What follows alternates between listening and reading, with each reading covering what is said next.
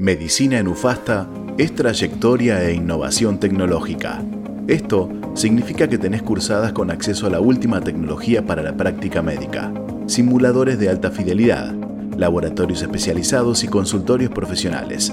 Además, contás con un plantel docente de amplia trayectoria académica y profesional. Inscribite hoy en Medicina. El curso de ingreso comienza en agosto. Más información en ufasta.edu.ar. Universidad FASTA.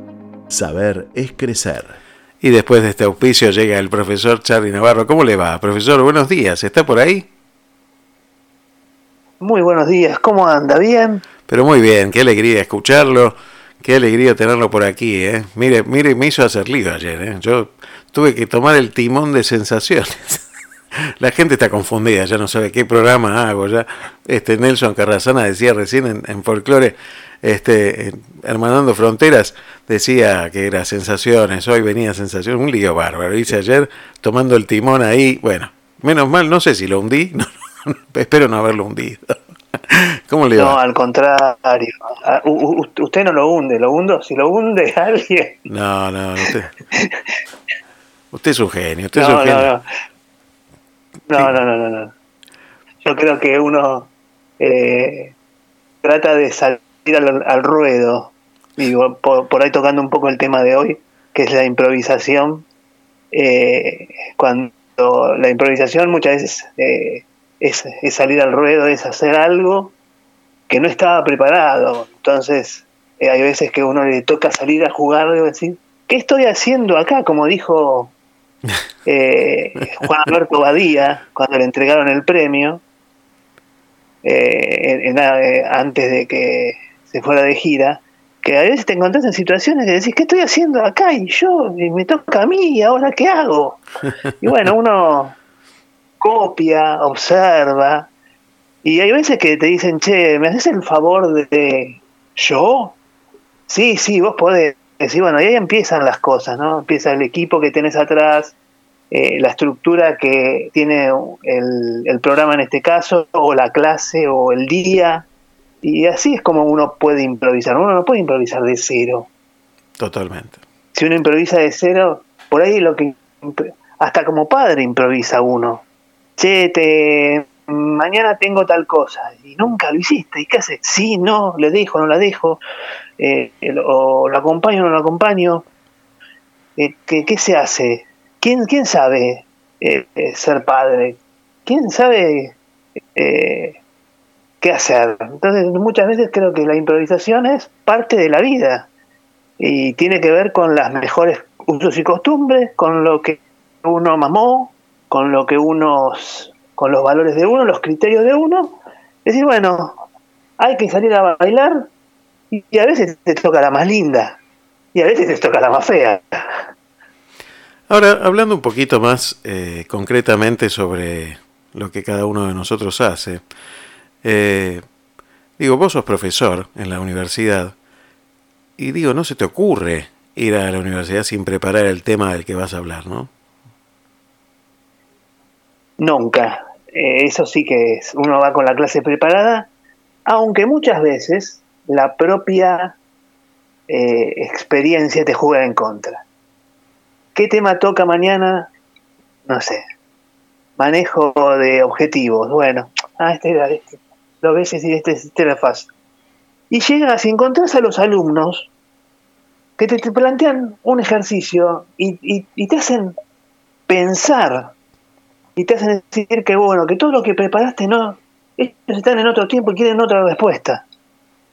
¿Sí? Entonces, eh, lo que uno suele hacer ahí es como el la, la, la, la gallega del, del Wise recalculando. ¿Sí? Entonces, dónde va con eso entonces, sí, porque te encontrás, o sea, a ver, yo te digo, la mejor clase que di en mi vida, la di un día a, alumnos de cuarto y quinto año del Colegio Manuel Belgrano sobre orientación vocacional y, y liderazgo y negociación. Cuando llegué me dijeron, no hay luz pero tenés los 120 alumnos. No hay proyector, pero tenés los 120 alumnos. ahí no te queda otra que, que, que yo no sé si es improvisar, es poner en práctica lo que estuviste planificando. Mm, tal cual. Pero de otra manera. De otra manera. Entonces empecé, dije, bueno, acá hay que salir a jugar. Hay que salir a, enseñar, hay que eh, dialogar con ellos, hay que crear. La improvisación tiene mucho de creación, pero eh, eh, crear sobre una estructura no es, no es tanto improvisar. Pero uno muchas veces se da cuenta que suceden cosas que uno no planificó. Porque vos teóricamente haces el PDCA, famoso, conocido, que es planificar, ejecutar, controlar y analizar. Y por ahí no, no, no, no, contemplaste que te venían 30 alumnos, porque comúnmente tenías 10, o al revés. Entonces vos tenés que planificar. Si planificas con todas las, las variables, es casi imposible. Entonces siempre hay algo de improvisación. Lo que no hay que improvisar es al 100%. Esto es lo que me parece. Decir, bueno, voy a ver qué pasa. Voy a dar mañana derecho derecho comercial. Si no tenés ni idea.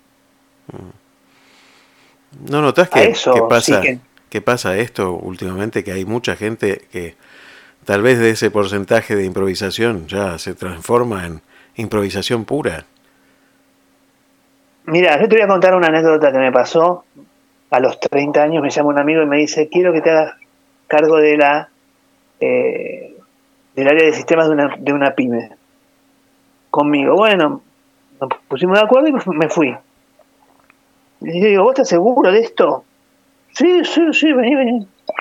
Bueno, cuando pasó toda la, euforia del, del ascenso, del mayor ingreso, bla, bla, bla, y me encontré sentadito en el escritorio con el cargo de que me había dado, con toda la plata que iba a ganar, que era cuatro veces lo que ganaba antes. Y con mi inexperiencia dije, ¿y ahora qué hago? Durante tres meses mi jefe me quería echar. Porque lo que yo le daba, que era para mí lo que había que hacer, no, pero yo no tenía experiencia. Él sí, él quería que le dieran todo lo que le daba la persona que estaba antes, que eran los listados, la información. Yo, le decía, mira, no hay gente, la información está mala. O sea, uno, eh, ante la inexperiencia de, política, que, a los 30 años uno tiene, que a los 55 no lo, es distinto, me encontré con una... Tuve que salir a decir, bueno, para, para, basta de improvisar, me voy a poner a laburar y, hacer lo que corresponde. Vos querés información con los datos que tengo, toma, acá los tenés. Se arma un despelote, pero hay veces que tenés que ponerte firme y dejar de improvisar, pero muchas veces la vida te lleva a improvisar. Creo que hay un juego de palabras, o sea, tenés improvisación por un lado y tenés que prepararte por otro. O sea, ¿Qué pasó en la, en la radio esta semana? Que el conductor se fue, se tomó unos días. Perfecto. Hay que salir al ruedo. Hay improvisación. Y hay la inexperiencia más que... Más, que no, hay la misma experiencia que, que tiene Ezequiel la que tengo yo. Él, tiene su forma, yo tengo la mía. O sea, ¿eso qué es? Improvisación no, porque estaba preparado, pero te falla, te falla un invitado ¿O pensabas que a las cinco y media ibas a tener a alguien? ¿Qué haces? ¿Te quedas mudo? No, tenés que seguir. Totalmente. Entonces, creo que eh, la improvisación tiene una técnica, tiene una creatividad. Te dejas llevar por el instinto, tenés observación y tenés preparación. Y muchos que dicen que las que los que conducen programas de radio o de televisión improvisan, es mentira, tienen todo escrito. Absolutamente, totalmente. Todo lo que van a decir, conocen el tema, saben qué esperan el público, eh, saben que, que dura tanto tiempo, tienen todo medido, hay un equipo atrás, entonces eso no es improvisación. Dan la idea de, porque si no es todo como que lees todo, entonces la frescura que tiene la improvisación muchas veces es forzada y eso no es improvisación. lo que hay que tratar de hacer es improvisar, pero cuando vos tenés buenos valores, cuando vos tenés criterios, cuando vos no improvisás, salís a buscar gente que sepa, gente, te empezás a rodear por gente que sepa más que vos. A mí, yo en ese trabajo que te contaba, me contraté tres personas así. Dije, por favor, necesito que me den una mano. Y dije, hace falta para esto, esto. Busqué los mejores del mercado, los contraté y, así salimos. Porque hay veces que las cosas te sorprenden. Cuando un hijo de uno, un hijo nuestro, te lleva una materia que uno no conoce, ¿qué hace? ¿Qué necesitas? ¿Un profesor? Porque uno no puede improvisar enseñando algo que no sabe. Entonces, creo que siempre hay que buscar lo que decimos siempre, bien rodeado, que te dé seguridad, con un buen equipo, la improvisación pasa a ser una planificación como espontánea. Y si yo le digo, por ejemplo, madre, miranos con ternura, queremos unirnos como pueblo, ¿de qué estoy hablando? Estás hablando de la mayor improvisación a vida y por haber que todos los años se da en el primer fin de semana de octubre y que si Dios quiere nos encontrará juntos a la mañana del domingo, primer domingo de octubre, luego de haber caminado o haber dado todo en un puesto sanitario. Es el nuevo lema de Luján de este año. Qué maravilla, qué maravilla en esta cuadragésima octava peregrinación juvenil a Luján que va a ocurrir el primero de octubre, en ese sábado primero de octubre, eh, y con este lema, ¿no? que, que salió después de, de, rezarse mucho, que justamente no es que alguien dijo esto y, se puso, ¿no? Nos juntamos tres, tres viernes y había una palabra que salía que era pueblo y buscábamos la unión del pueblo. Y el lema sale por consenso. Pero por consenso, en serio, o sea, si hay a, uno que no le sale, decimos, sigamos rezando un tiempo más, veamos, y siempre sale la figura de la madre, siempre está la palabra madre. Esta vez salió con, eh, creo que es muy importante que, que ella nos mire con ternura, creo que necesitamos mucho cariño, mucho, mucha ternura y que seamos un solo pueblo, una sola Argentina, una sola nación. Basta de la grieta, basta. A veces lo vemos como, como lejano, ¿no? Cuando uno ve un, flyer, cuando uno ve, escucha una frase, a veces es como lejano. Pero lo que acabas de decir, lo vamos a pasar a, lo nuestro, ¿no?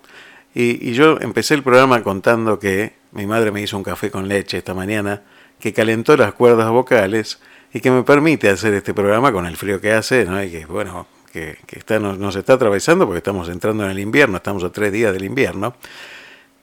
Y es eso, esa es la ternura de la madre, ¿no? La que ¿Tu madre no te está mirando en este momento cómo haces el programa? Está, está viviéndolo, está escuchándolo, este, y bueno, la verdad que, que, bueno, que está buenísimo. Con ternura. Claro, exactamente, exactamente. Y a vos se te cae la baba de, tener a tu madre ahí y yo no y yo doy lo que no tengo pero también te está escuchando creo que está con vos ahí.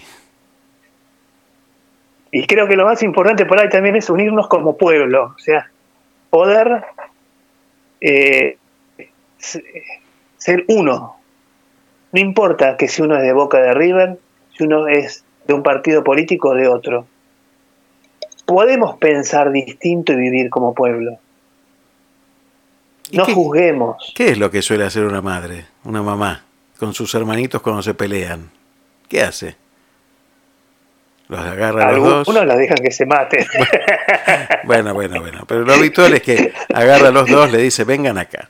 Y entonces se lo lleva y con la ternura de una madre única que tienen las madres, los une y les hace ver lo importante que es mantenerse unidos. Yo creo que en esto tenemos que dejar esa improvisación que nos desune, una improvisación muy estudiada tal vez por muchos, que le sirve a alguien, esa desunión me parece a mí, pero tenemos mucha gente que con esa sensación que nos genera que están permanentemente improvisando, que nos da desconfianza que nos hace tener temor de lo que viene y lo que vendrá, eh, yo creo que la madre hace que podamos poner los pies en la tierra, que podamos recuperar la esperanza y que por sobre todo tengamos de nuevo ese amor que, que nos hemos perdido en algún rincón. ¿Sabes lo que es improvisar? Es seguirle el juego al otro. Es vivir entre el blanco y el negro de esos dos colores constantemente intentando jugar y seguirle el diálogo al otro. Y a veces creo que te encontrás en lugares y vos armás un día y el otro arma otro día y lo que hay que tratar, de hacer es unirlo, decir, a ver, ¿cómo puedo hacer yo hoy para mejorar el metro cuadrado del otro con el, con el diálogo que me tira el otro? Vos vas a una obra de teatro que muchas veces improvisan y, y tirame el pie de la frase. Bueno, acá nos está diciendo que la directora, que nos dirige la obra, nos mira con ternura. Y el objetivo de la obra es, queremos unirnos como pueblo. Y bueno, será cuestión de empezar a trabajar, empezar a conocer qué, cuáles son las, las cosas que tenemos que cambiar. Es, es, más, invito a la gente que se comunique al más 549 2235 39 1102 y nos diga qué cosas tenemos que cambiar para que seamos un único pueblo. Buenísimo, Charlie. Gracias, Charlie. Gracias por cada sábado. ¿eh? Gracias por dejarme improvisar por 130 veces. Porque no sé cómo se dice, si es centésimo. Trigésimo. No sé, trigésimo. trigésima vez. Exactamente. Ahora, ¿ves? Ya esto no sé si es improvisar o es práctica continua. Usted, la gente no sabe, pero usted no improvisa nunca, aunque parezca que improvisa. Le mando un abrazo grande, profesor. Gracias por tanto. Perdón por tan poco. Abrazo enorme y lo, veo en Luján, ¿eh? Sí, señor. Allí estaremos. Abrazo grande. Saludos a su madre. Gracias. Estudiar odontología en UFASTA significa docencia de jerarquía e innovación tecnológica, prácticas con pacientes en el nuevo Centro Odontológico Universitario y acceso a simuladores de alta fidelidad, unidad de láser, diagnóstico por imágenes digital y el equipo esterilizador más sofisticado de la región. Inscribite hoy en odontología. El curso de ingreso comienza en agosto. Más información en ufasta.edu.ar. Universidad FASTA. Saber es crecer.